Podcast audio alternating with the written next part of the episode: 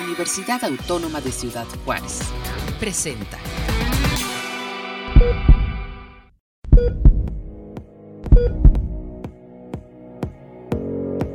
El equilibrio de nuestra salud se logra atendiendo aspectos físicos, nutricionales, emocionales, biológicos y más. Comenzamos el espacio donde planteamos todos estos temas, asegurando que todo lo que aquí escuchas lo hacemos a tu salud.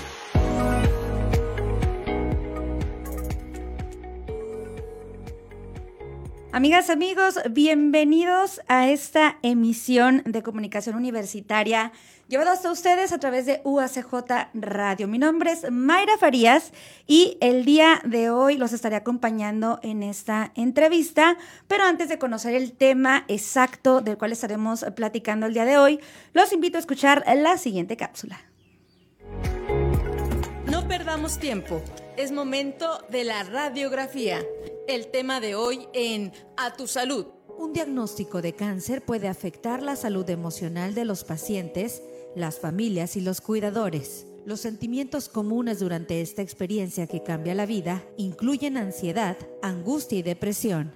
Los roles en el hogar, la escuela y el trabajo pueden afectarse. Es importante reconocer estos cambios y obtener ayuda cuando sea necesario. El tema del día de hoy, la importancia de la salud mental en el diagnóstico de cáncer en A tu salud. Bien, pues ahí está especificado el tema que estaremos abordando el día de hoy en A Tu Salud. Les comento que, bueno, este 4 de febrero y todos los 4 de febrero se eh, está eh, conmemorando el Día Mundial del Cáncer y pues una enfermedad que sin duda alguna cambia la vida, un padecimiento que te cambia la vida y las vidas de quienes eh, viven a su, al, alrededor del, del, paciente o de quien, lo, de quien lo padece. Los síntomas y efectos secundarios de la enfermedad y de su tratamiento pueden eh, causar ciertos cambios físicos, pero también eh, pueden llegar a afectar la forma en cómo se siente y cómo se vive. Y es por eso que antes de iniciar, eh, este, quiero presentar justamente a nuestro invitado de, esta, de esta tarde. Hoy nos acompaña el maestro Andrés Montoya. Él es docente eh, de la UACJ en el Instituto de Ciencias Sociales y Administración. ¿Qué tal? ¿Cómo se encuentra, maestro? Hola, hola, buenas tardes. Muchas gracias. Muy bien. Un placer tenerlo por acá. Eh, él cuenta con una maestría en psicoterapia humanista y educación para la paz. Y justamente, maestro, bueno, pues abordando directamente este tema del cual ya, ya hemos dado un, un ligero contexto lo que nos interesa abordar con ustedes para que a, dónde, pues, en, en, cuanto al qué es lo que tiene que hacer o, qué es lo que debería de realizar, eh, qué acciones debe de tomar un paciente que tiene cáncer o que se ha enterado de que, de que padece cáncer desde la cuestión eh, mental, cómo abordar esta noticia o qué es lo que se sugiere desde la psicología. Ok, eh, bueno, primero que todo, gracias por la invitación. Eh, muy complacido de estar aquí esta tarde. Y bueno, lo primero es, eh, como con cualquier otro diagnóstico, primero, digamos, recibir la noticia y asegurarse de que está recibiendo la información adecuada y la información desde un profesional, ¿sí? Porque a veces de pronto no, no se hace un diagnóstico completo, se hace como una apreciación y la persona ya va como eh, tengo cáncer, para arriba, para abajo, tengo cáncer y de pronto estás en una etapa antes del diagnóstico. Ahora, ya cuando es un diagnóstico confirmado, eh, pues es necesario primero la adherencia al tratamiento, eh, tanto con el médico como con los otros profesionales.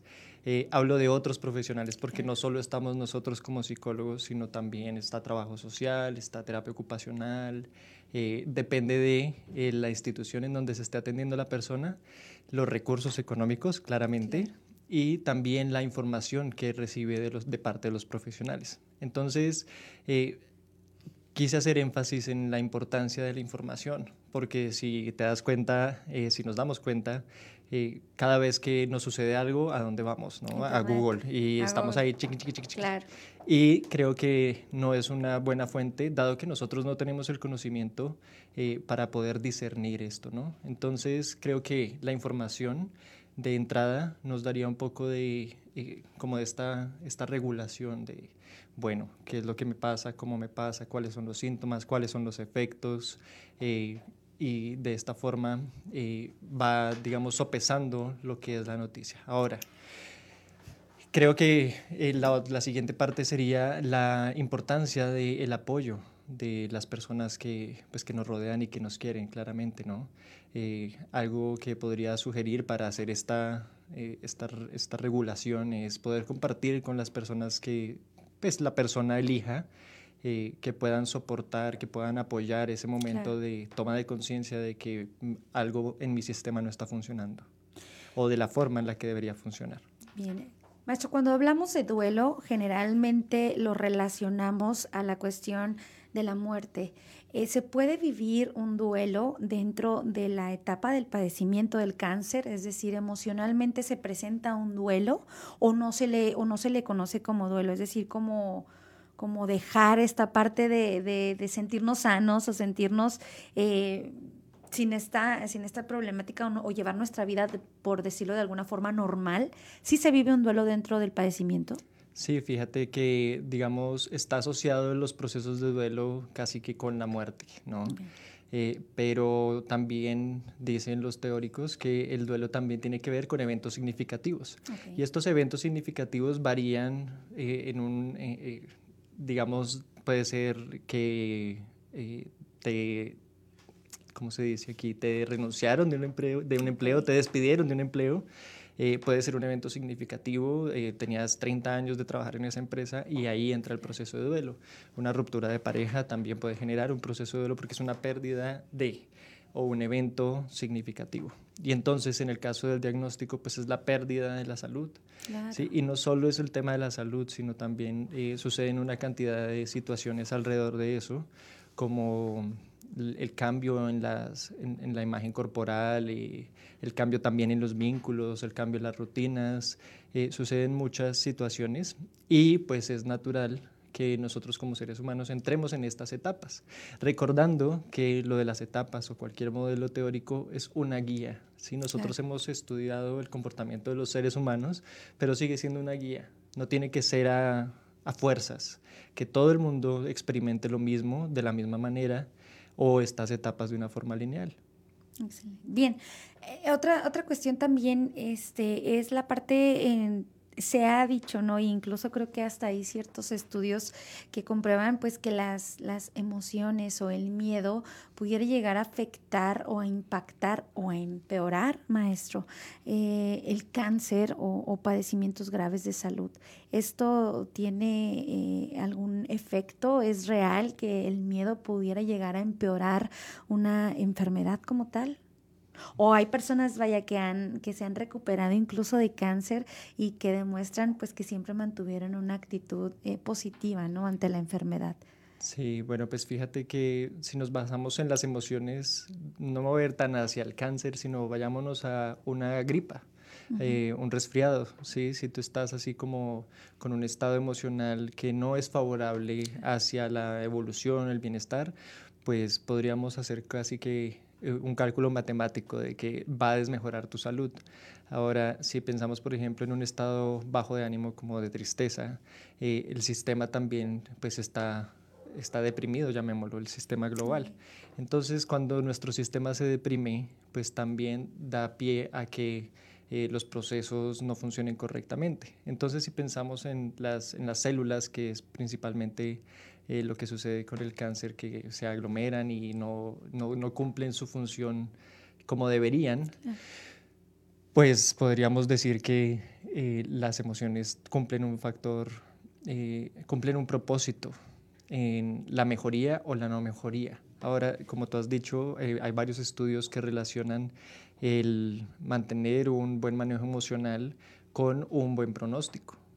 ¿sí? Y digo, eh, aparte de que haría de pronto mm, sentido utilizar estas formas, eh, también pues es recomendado pues eh, como hacer estas actividades que, y rodearse de las personas que pueden proporcionar también estas, estos estados de ánimo, estas emociones. Bien, una, una cuestión importante también, haciendo hincapié en esto, maestro, las mujeres que comúnmente, bueno, o que es más común y por las tasas, eh, las gráficas, ¿no? Que muestran que, padecen cáncer de seno y, diferentes tipos de cáncer, que tampoco los hombres no están exentos, ¿verdad? Pero viene la pérdida como de cabello, vienen ciertos tratamientos que, que, pueden llegar a perder alguna extremidad, las mujeres, se ven más afectadas regularmente emocionalmente. ¿Usted considera que pudiera verse más, verse más afectadas emocionalmente el sexo femenino, por decirlo de esta forma, ante la presencia de, de una enfermedad de este tipo? Eh, bueno, si, nos, si, si, lo viéramos desde los estereotipos que hay de hombre y mujer, pues podríamos decir que, que sí experimentan un mayor malestar emocional, ¿no? Eh, sin embargo, a todos nosotros como seres humanos, eh, al momento en que estamos enfrentando una pérdida, las, las, las, que las respuestas emocionales que tenemos, pues terminan siendo de pronto de una forma equitativa, ¿no? Como que para todos es una experiencia común. Eh, sin embargo, sí hay unas eh, digamos, distinciones en cuanto a la autopercepción, a cómo cambia mi cuerpo, a, de pronto hay alguna mayor tendencia de parte de las mujeres a preocuparse por estas cosas, pero no sé si, si cabe esta distinción eh, hablando de hombres y mujeres. Mm, Creo que el, el aspecto emocional es equitativo para todos. Excelente, maestro. En, e, en, en, este aspecto, bueno, otra de las dudas que, que pudieran llegar a surgirnos es hacia dónde tienen que acudir eh, sabemos que hay que tomar eh, medidas ah, eh, para poder atender nuestra mente y nuestras emociones al enterarnos de una, de una noticia tan fuerte como esta. ¿A dónde se sugiere ir desde la especialidad psicológica? ¿Con qué tipo de tratamiento o, hacia dónde debemos dirigirnos? ¿Hay atención especial para pacientes que, que padecen ese tipo de enfermedades, maestro? Bueno, digamos que lo recomendado sería que eh, atendiera a un psicólogo, psicoterapeuta que tenga alguna especialidad en estos cuidados, cuidados paliativos o eh, cuidados de enfermedad eh, crónica o enfermedad terminal, que tenga como esta especialidad, ¿no? que a veces resulta un poco difícil encontrar este tipo de, de servicios. también eh, las instituciones que prestan el servicio de salud ya tienen estos vínculos formados. ¿sí? Entonces, eh, lo, que, lo que diría al respecto es, dependiendo de dónde se esté atendiendo la persona, el mismo cuerpo médico o los mismos profesionales que están ahí rodeados ya tienen sus propios vínculos. ¿sí? Y pues el propósito de, este programa es pues, proveer esta información ¿no? y que... Eh, ahora mismo el Internet nos permite, o la Internet nos permite como este, este acceso a todos estos recursos que bueno, más adelante de pronto eh, surge algo más al respecto, pero hablando del servicio en psicología, que sea alguien especializado, porque a veces de pronto si vamos a atender una situación eh, de un proceso de duelo eh, por enfermedad y vamos a donde alguien que se acaba de graduar de licenciatura, pues de pronto no tiene ni la experiencia, ni los conceptos, ni las herramientas para poder prestar este servicio. Entonces sí es bien importante revisar el perfil y preguntar, acostumbrarse a preguntarle a los profesionales eh, cuál es su especialidad y asegurarse de que está en las mejores manos. En el camino correcto, ¿verdad, maestro? En el camino correcto. sí, porque a veces, ya, que, ya que tocamos esto del camino correcto, eh, cuando llega un diagnóstico de este estilo, eh, empezamos a buscar como todas las herramientas, ¿no? ¿Y ahora qué hago? Y me tomo la el remedio de la montaña de la abuela y empezamos a buscar que la terapia de los cristales mágicos combinado con, sí, eh, como que nuestro deseo de, de, mejorarnos hace que a veces accedamos a servicios que de pronto no tienen una evidencia científica, de pronto no... Eh, ni siquiera hacen sentido con nuestras creencias. Entonces, sí, una humilde recomendación es como que sea un proceso eh, reconocido, que sea validado científicamente, que sea recomendado también por el cuerpo médico, eh, de tal forma que eh, pues estén en buenas manos. Ahora también están las creencias religiosas y demás, pues con eso no nos vamos a meter, eso hace parte de otro, de otro, pero también es considerado como un factor protector para estas situaciones.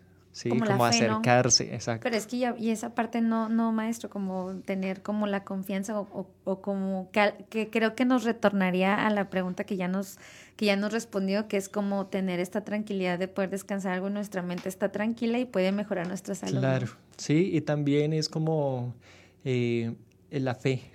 digo, no, no me correspondería a mí hablar de esto. Sin embargo, como psicólogo digo que el área espiritual hace parte de las áreas de la vida, ¿no? Y no podemos negarla eh, ni negarle esa posibilidad también a las personas.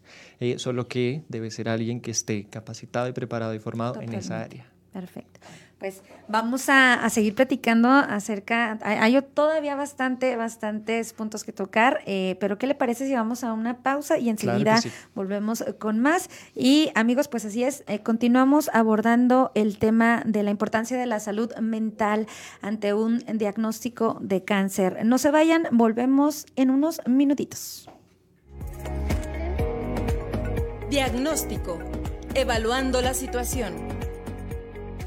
Hay una gran cantidad de personas diagnosticadas que no reciben información sobre los problemas de salud mental que pueden aparecer en el desarrollo de alguna enfermedad, ni recibirán tratamiento aún en caso de presentar todos los síntomas para un diagnóstico en este sentido. La prevalencia de estos problemas entre las personas con cáncer estimando que hasta un tercio de las personas que reciben tratamiento para el cáncer en los hospitales tienen un problema común de salud mental, registrándose tasas de trastorno depresivo mayor hasta tres veces más elevadas en comparación con la población general. Recuerda, todo lo que aquí escuches lo hacemos a tu salud. Regresamos en un momento.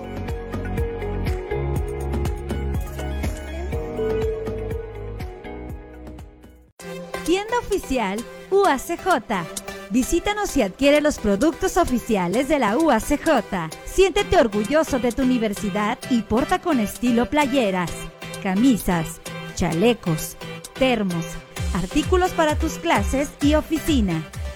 Todo esto y mucho más podrás encontrar en la tienda oficial UACJ.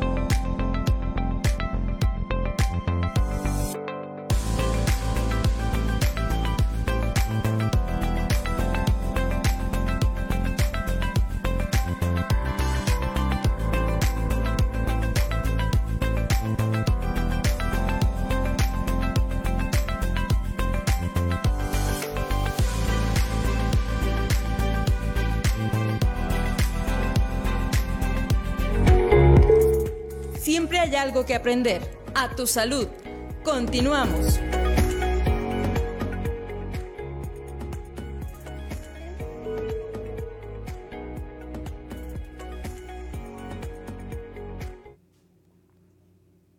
Amigos, ya estamos de regreso en A Tu Salud el día de hoy, pues abordando este tema tan interesante como lo es la importancia de la salud mental y yo le agregaría pues emocional, ¿no? ante un diagnóstico de cáncer, cómo se afronta esta situación desde la psicología, pues para eso está esta tarde con nosotros, nos acompaña el maestro Andrés Montoya, docente en el Instituto de Ciencias Sociales y Administración. Seguimos abordando este tema, maestro, porque...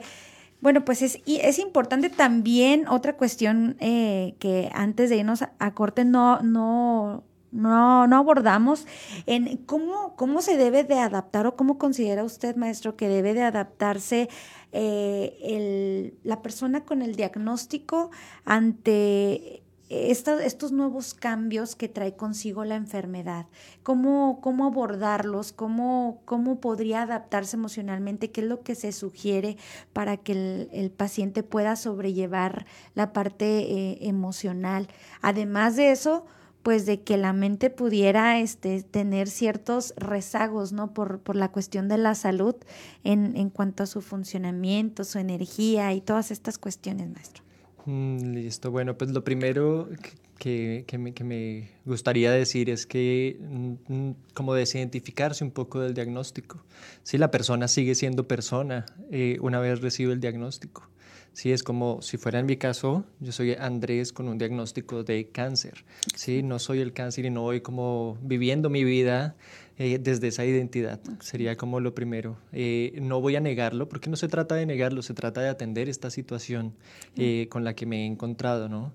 Y para eso, pues es importante primero eh, dar una mirada dentro de nosotros cuáles son estas estrategias de afrontamiento que hemos utilizado de pronto en situaciones estresantes o difíciles en el pasado.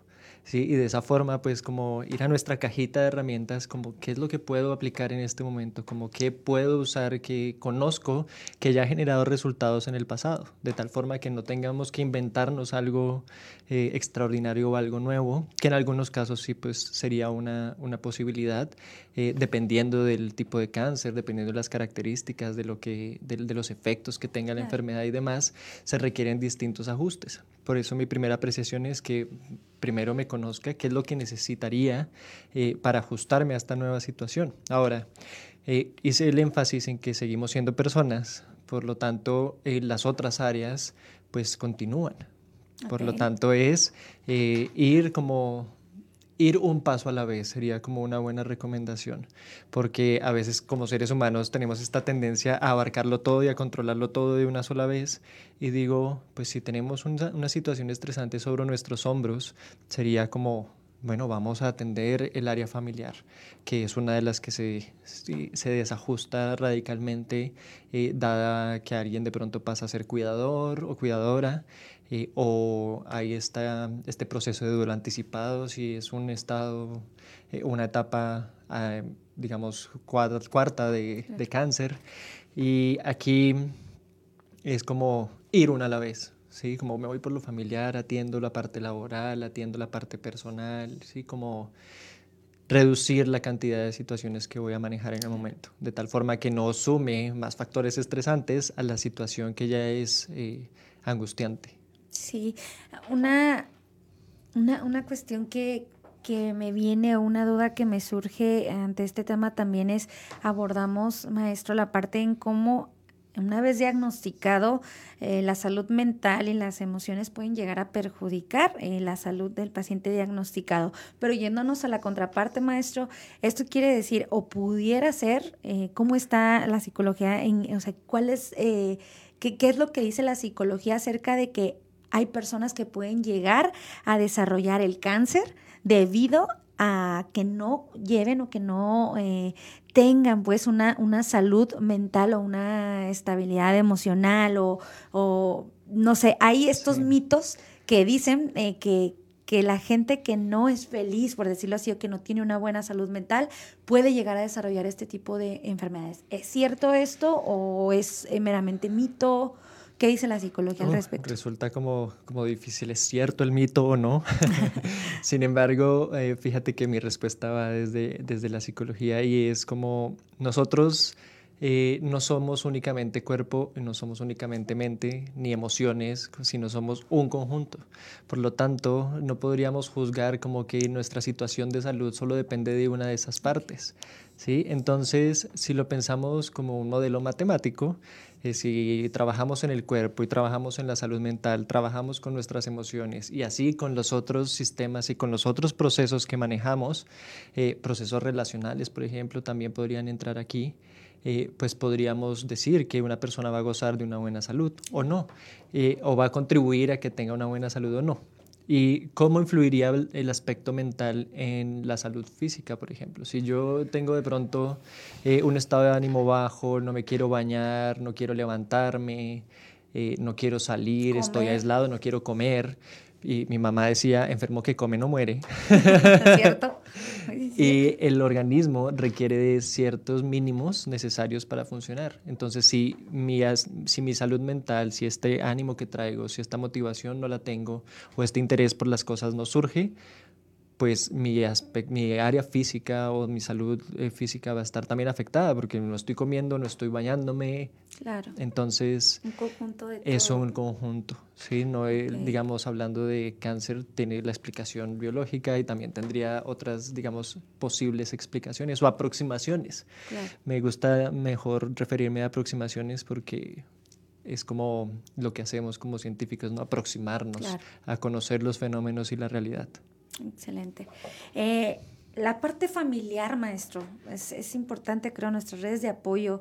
Eh, ¿cómo, ¿cómo, impacta a, la familia desde la... o cómo más bien abordar? Porque no es tanto el impacto, ¿no? Creo que cada caso puede llegar a ser diferente, maestro, pero ¿cómo, cómo considera usted que se debe de, abordar o qué actitud, qué acciones debemos de tomar la familia, quienes estamos alrededor del, de, la, de la persona que, que, cuenta con el padecimiento? Es decir, eh, tanto sus hijos, tanto los hijos de la persona, su pareja, eh, sus padres, eh, hermanos, digo, toda la, la, familia e incluso pues los amigos, ¿no? Las personas más cercanas, cómo poder también abordar y afrontar este, este golpe, porque también para la familia es una noticia fuerte, maestro. Claro. Sí, bueno, lo primero es, eh, hay algunos casos en donde la persona como paciente elige no contarle a su familia por múltiples razones o algunos miembros de la familia, entonces yo creo que lo primero sería como eh, trabajar acerca de la prudencia, eh, de que se maneje dentro del contexto, que el paciente o la persona diagnosticada decida. ya cuando es una noticia familiar, digo, depende de cada de cada tipo de relación, la forma de comunicarse. ¿no? Yo recomendaría que fuera un profesional quien también comunicara a la familia. Eh, lo hacemos también de pronto desde la psicología de la salud, eh, se hace este, este acercamiento eh, hacia el familiar y trabajar en conjunto con trabajo social y otros, otras disciplinas. Eh, porque no es lo mismo hablar con un adulto que hablar con un niño. Claro. Sí, entonces necesitamos hacer estos ajustes en el lenguaje para poder comunicar estas noticias. Ahora, ya de los impactos que cada uno de ellos pueda experimentar, eh, pueden ser muy variados, porque tenemos distintas estrategias de afrontamiento. Eh, lo que sí es cierto es que la persona que presenta el diagnóstico no es la única que requiere atención.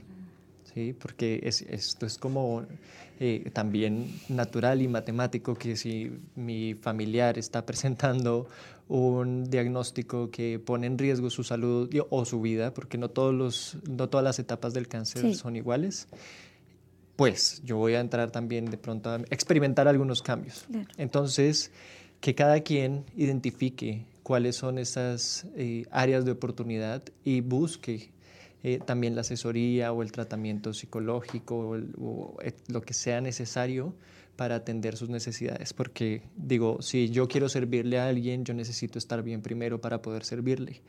¿sí? Si quiero cuidar de ti, necesito yo comer que eso es algo que a veces en los roles de cuidador o cuidadora no se, no se comprende, sino es como me vuelco a servirle a mi familiar que está en dificultad y me olvido de que yo también tengo que dormir, que también tengo que comer, que también tengo que ir al psicólogo, al médico, al odontólogo y a cuidar de mi salud. Y sobre todo también quizás para poder comprender, ¿no, maestro? A, a los, bueno, al, al paciente en este caso, por llamarlo eh, así es como las actitudes o los cambios de humor por la frustración que está, por la, por la situación que atraviesa, por la, me imagino, bueno, eh, corríjanos si la atención psicológica debe ser elemental en, en, esta etapa para los familiares que tratan los cuidadores. Sí, fíjate que para mí es elemental para todos los seres humanos. sí, es cierto. Sí, si usted está escuchando esto en este momento, eh, vaya buscando en Google psicólogos o psicólogas, psicólogos y psicólogas, eh, psicoterapeutas con un posgrado en psicoterapia que en Google. para que se atienda. Pero, eh, claro. Eso sí lo debemos de buscar en Google, ¿verdad? sí, sí, porque hay mucha información y eh, eso lo voy a decir de pronto más adelante cuando ya nos vayamos a despedir. Porque, sí. Que ya casi me imagino, pero quiero dejar, eh, hacer este énfasis en la empatía. ¿Sí? en que nosotros podemos conectar con nuestro familiar, con, con, la persona que está enfrente de nosotros y antes de dar algún consejo, de querer dar la medicina bendita o querer, sentémonos a escuchar, sentémonos a escuchar las necesidades de las personas, porque son las mismas personas quienes conocen y que son expertos en qué es lo que necesitan. ¿sí? Y de esa forma podemos servirles. Porque a veces puede suceder también que hostigamos a la persona como, y no te muevas, y no hagas, y esto, y no lo otro, y empezamos también a restarle al proceso de bienestar. Sí, importante también, eh, antes de, de, irnos a las recomendaciones, también en la parte de atender a los atender los duelos, ¿no? Una vez que quizá el, paciente no, no, ha logrado eh, sobrevivir a, esta enfermedad, pues también cómo llegar a impactar en la vida de, de, sus, de sus, personas más cercanas, maestro, eh, cómo, cómo, también le hacen, le hacen frente a este duelo, ¿no? Cómo, cómo lo pueden sobrellevar o también cómo pueden eh, vivir con el, quizá a lo mejor el miedo de los familiares directos, pues de, de, de la genética y todas estas cuestiones que nos puede llegar a ocasionar o todos estos miedos, eh, qué es lo que se sugiere para, para los familiares inmediatos. Listo. Pues la sugerencia es acudir a psicoterapia a donde un profesional que tenga las herramientas para poder hacer este acompañamiento antes de tenemos esta tendencia de que voy al odontólogo cuando ya se me está cayendo la muela, eh, voy al médico cuando, ya no puedo más del dolor de cabeza y voy al psicólogo cuando ya tengo todo el mundo encima. Entonces, eh, el recibir esta noticia de diagnóstico, pues podría activar también estas eh, necesidades de voy a prepararme con las mejores herramientas para llevar el proceso de enfermedad o para prepararme para un proceso de duelo de forma anticipada. Sí, de tal, hay algunos diagnósticos que ya tienen esta caducidad, ¿no? Dicen como en proceso terminal o algo parecido, y pues le deja también saber a los familiares eh, que eso sería un buen momento de empezar a prepararse. Entonces, mi, mi comentario al respecto es no, no me espero hasta que suceda para atender estas situaciones, para tener unas mejores relaciones, para acercarme a mis familiares, para preguntar acerca de su salud y palomear pendientes. Claro. De tal forma que si llega a suceder, eh, esté lista, listo y preparada, preparada para afrontar la situación. Bien. Haciendo un cierre completo de toda esta información que nos acaba de compartir, eh, si, soy un, si soy una persona la cual me acaban de diagnosticar con cáncer, ¿cuáles son las recomendaciones desde la, desde la psicología eh, globales, pues que, pudiera compartirnos ya en, concreto. ¿Qué es lo primero que tengo que hacer o cuáles serían los primeros pasos que debo seguir, maestro? Listo. Bueno, la, creo que lo había mencionado un poco, pero la primera es eh, adherirse al tratamiento, porque las emociones también causan muchos estragos cuando estamos... Eh, o como muy exaltados o muy enojados o muy tristes, las, las decisiones que tomamos no son las más convenientes. ¿sí? Entonces, eh, porque a veces las personas reciben el diagnóstico y dicen, pues ya abandono el proceso de salud y me dedico a vivir mi vida o cualquier otra eh, respuesta eh, impulsiva. Y lo primero es, pues, mantener la calma y informarse, como lo decía al comienzo esta información que no sea desde una formación propia, eh, como de voy a buscar en las redes, eh, y también ahora cuidémonos de, de, las otras, Instagram, TikTok, Facebook, que ahora todo el mundo cree ser experto en todo. Eh, y vayamos a las fuentes de profesionales en instituciones confiables. Eso por un lado. Lo otro es el apoyo de nuestros familiares, de las personas que son cercanas. No necesariamente los familiares son los que pueden ser esta red de apoyo cercana para afrontar esta situación, eh, lo que para la persona sea. Y lo otro es hacerse cargo de los ajustes que requieran las distintas áreas, eh, pero con una, con pausa, como decimos por ahí, con pausa, eh, sin, ¿cómo es?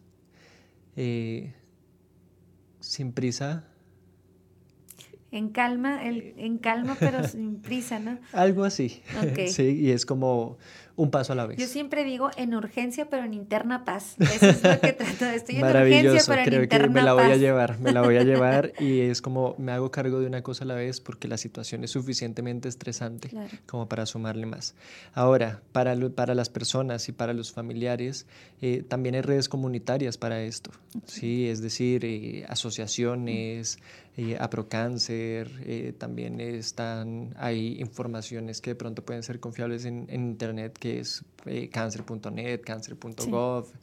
Y también, eh, hablando de lo comunitario, puede ser que haya un grupo de apoyo en la localidad, en el, en el fraccionamiento, en el barrio, o un grupo de Facebook también que permita como soportar. No solo la red de apoyo es internas de la familia, también, es, eh, también puede existir una red de apoyo eh, fuera de la familia.